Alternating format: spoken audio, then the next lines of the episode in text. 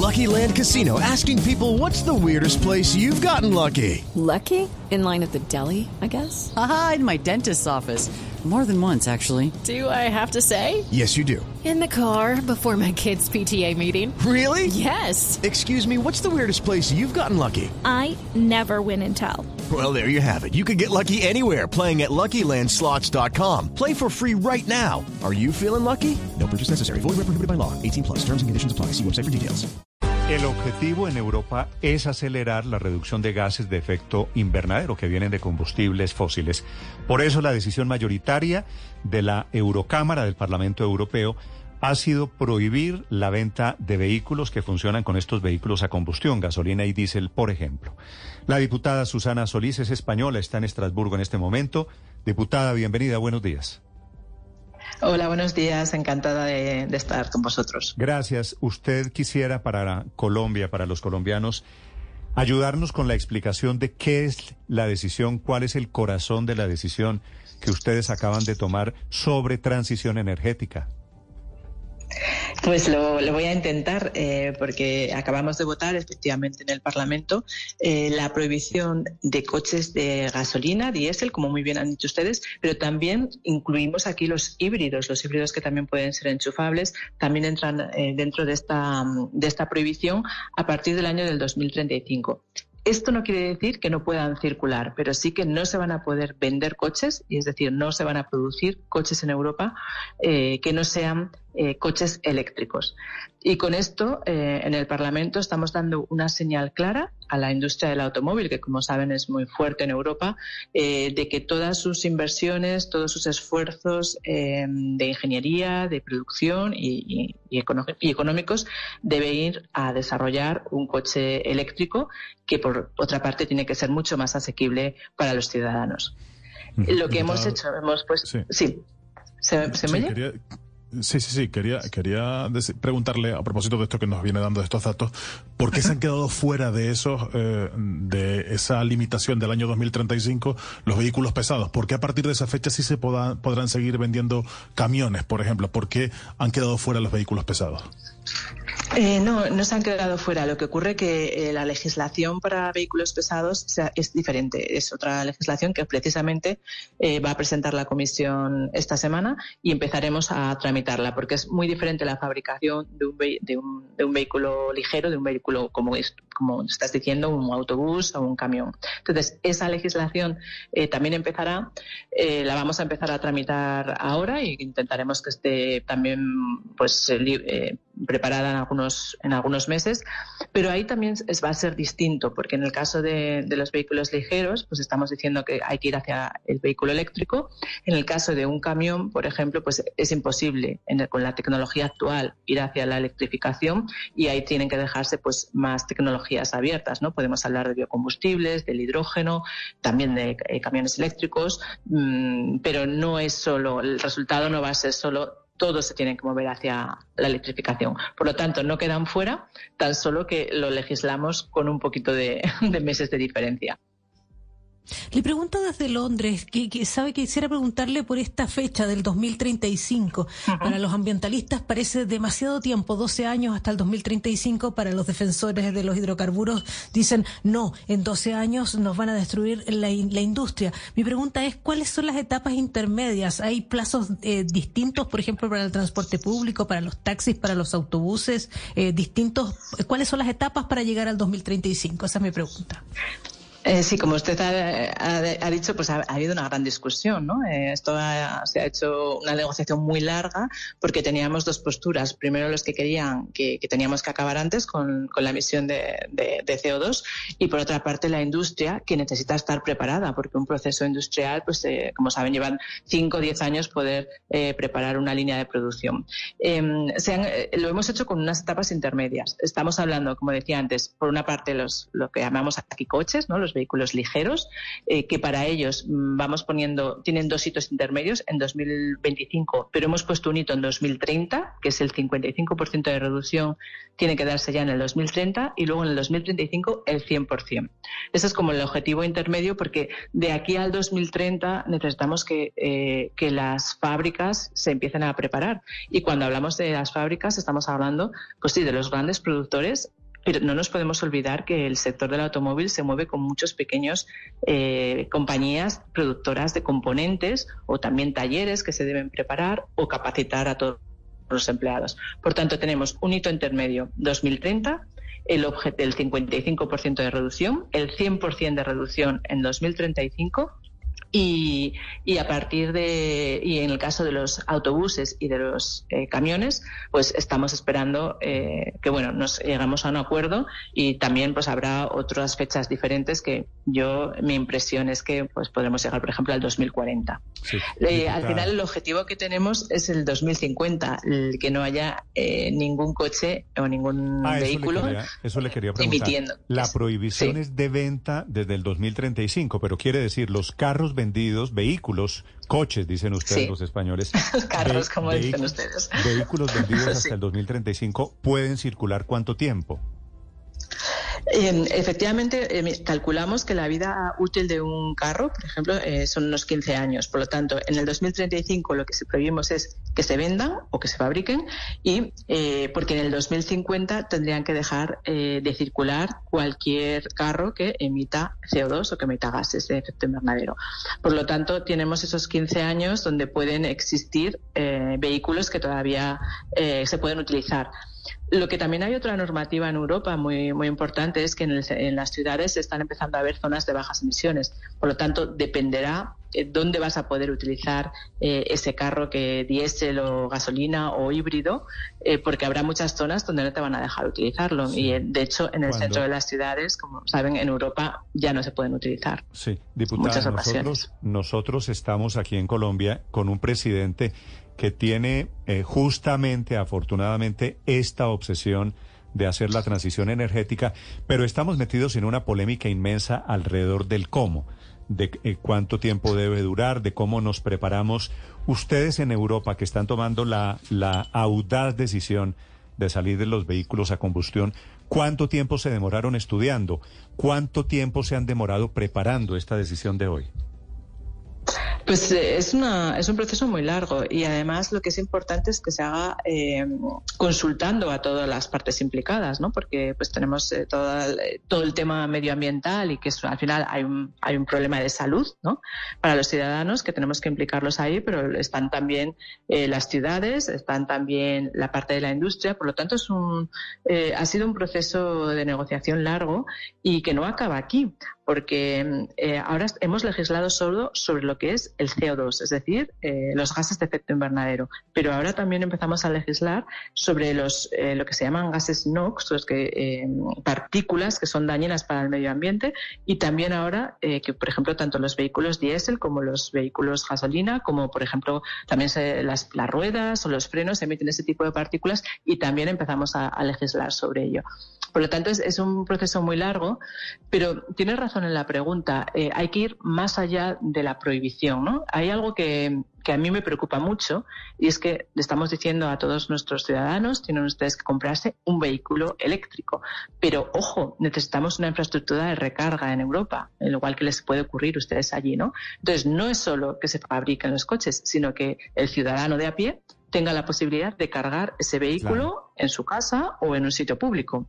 Y ahí, eh, pues en Europa, estamos, tenemos como una Europa de dos velocidades. Unos países, los del norte, que van muy rápido, y unos países, entre los que se incluye España, que vamos muy lentos con, con este despliegue de recarga. O sea que al final el ciudadano tiene por una parte la barrera del precio, porque ahora mismo todavía es un vehículo de lujo, un vehículo eh, eléctrico, un carro eléctrico es caro, pero también tiene la barrera de mm, dónde lo voy a cargar. Claro. Eh, diputada, a partir del 2035 los fabricantes de automóviles europeos podrán seguir exportando, vendiendo en otras zonas del mundo vehículos a gasolina y a diésel? Se lo pregunto porque hay muchas críticas en el mundo sobre eso, porque hay muchas zonas eh, que pueden implementar medidas limpias con el, con, con el medio ambiente, pero están exportando hacia otros lugares productos muy contaminantes. Eh, pues eso es lo que tratamos de evitar, porque no tendría ningún sentido hacer el esfuerzo en Europa para que luego lo, que exportemos fuera. El, el, compromiso que tiene toda la industria, eh, y además por eso hemos trabajado juntos con ellos, es eh, que ellos a partir del 2035 solo van a fabricar este tipo de vehículos. No, no tiene sentido exportar las emisiones a otros países.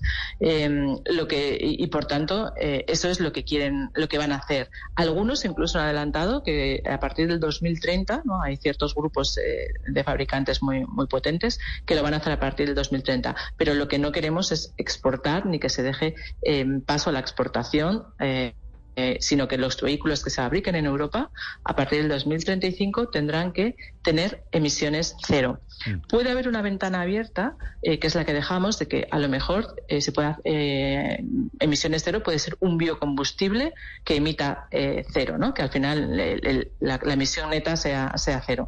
pero no, no estamos pensando en producir coches pero, para pero, luego Ejemplo, exportarlos. ver, le pongo un ejemplo concreto. Sí firmas eh, de, de, de, esta industria automotriz que tienen presencia sí. en Colombia, fábricas en Colombia. Renault deja uh -huh. de producir vehículos de gasolina o diésel allá en Europa. ¿La planta en Colombia uh -huh. tendría que hacer lo mismo?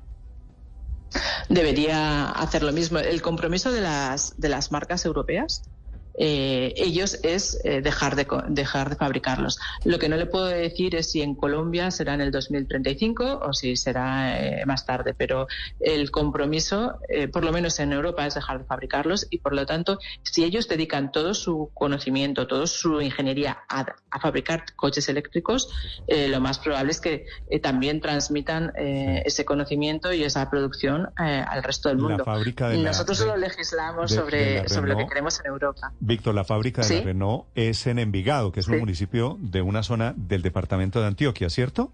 Claro, es la, la, ensambladora de, de, Renault, pero es un es muy interesante este tema porque es un fabricante, es una marca francesa. Entonces, la gran pregunta es si toma la decisión de solo producir eléctricos allí en, en Europa a partir del 2035, ¿esa misma medida la implementan en el resto del mundo, incluido Colombia? Claro, pero acuérdese que también el alcalde de Medellín tomó la decisión de prohibir la venta en Medellín vía decreto, sin ninguna clase de planeación.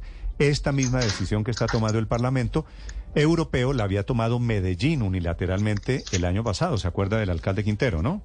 Claro, claro, recuerdo que hizo ese anuncio.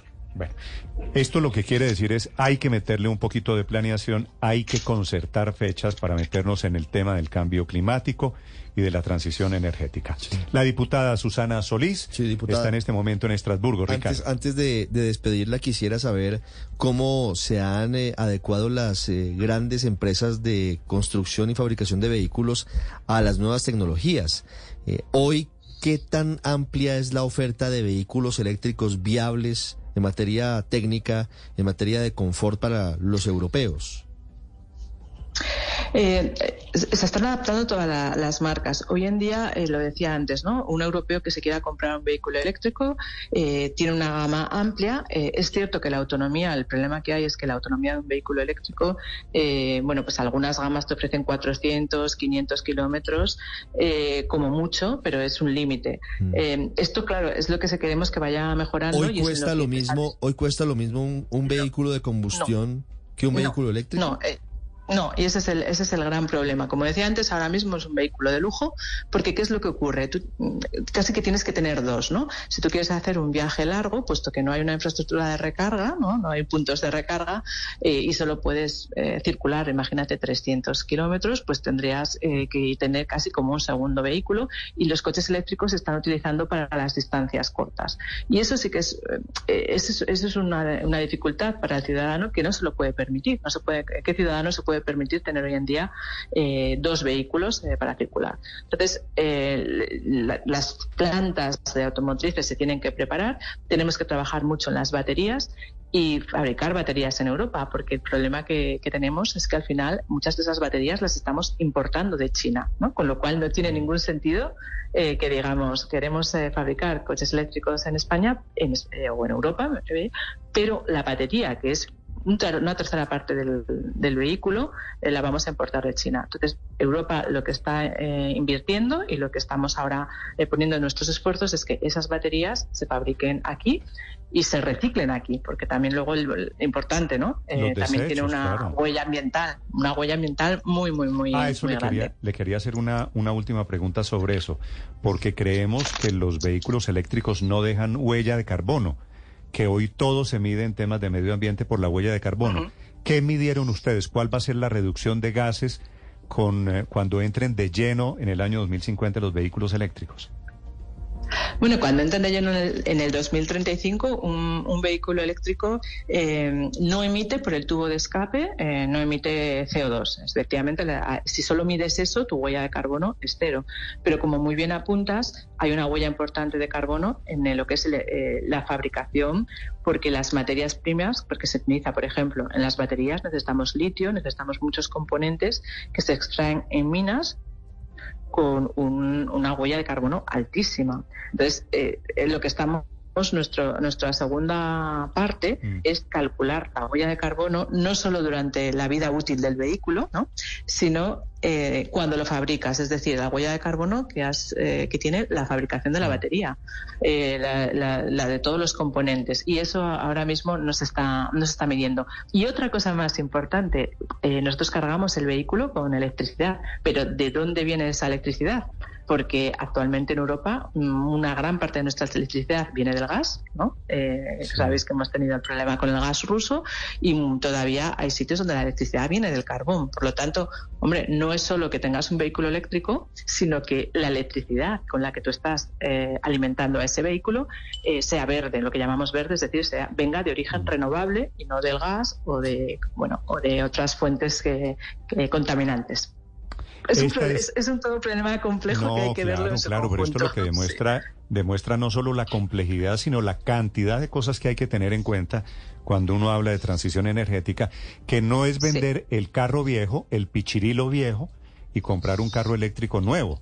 Aquí tenemos, fuera de eso, de lo que usted está diciendo, diputada, tenemos un problema serio de geografía, es decir, una topografía muy diferente eh, a la que tienen ustedes en Europa. Sí, aunque Europa también es muy diferente. Somos 27 países y se puede imaginar eh, que no es lo mismo como el problema que tiene Alemania eh, que los problemas que tienen, imagínese, Rumanía, España o, mm. países eh, muy pequeñitos, ¿no? O lo que puede, puede parecer a Malta. Por lo tanto, también a veces por eso decimos que Europa es muy burocrática, tardamos mucho en tomar medidas porque somos 27 países con una división clase completamente diferente. Vale. Que, bueno, que también es eh, hay que tener en cuenta. Nosotros tenemos uno que hace por 27. Diputada Solís, muchas gracias. muchas gracias a vosotros. un abrazo. I'm Victoria Cash. Thanks for calling the Lucky Land Hotline. If you feel like you do the same thing every day, press 1. If you're ready to have some serious fun for the chance to redeem some serious prizes, press 2. We heard you loud and clear. So go to LuckyLandSlots.com right now and play over 100 social casino-style games for free. Get lucky today at LuckyLandSlots.com. Available to players in the U.S., excluding Washington and Michigan. No purchase necessary. VGW Group. Void prohibited by law. 18 plus. Terms and conditions apply.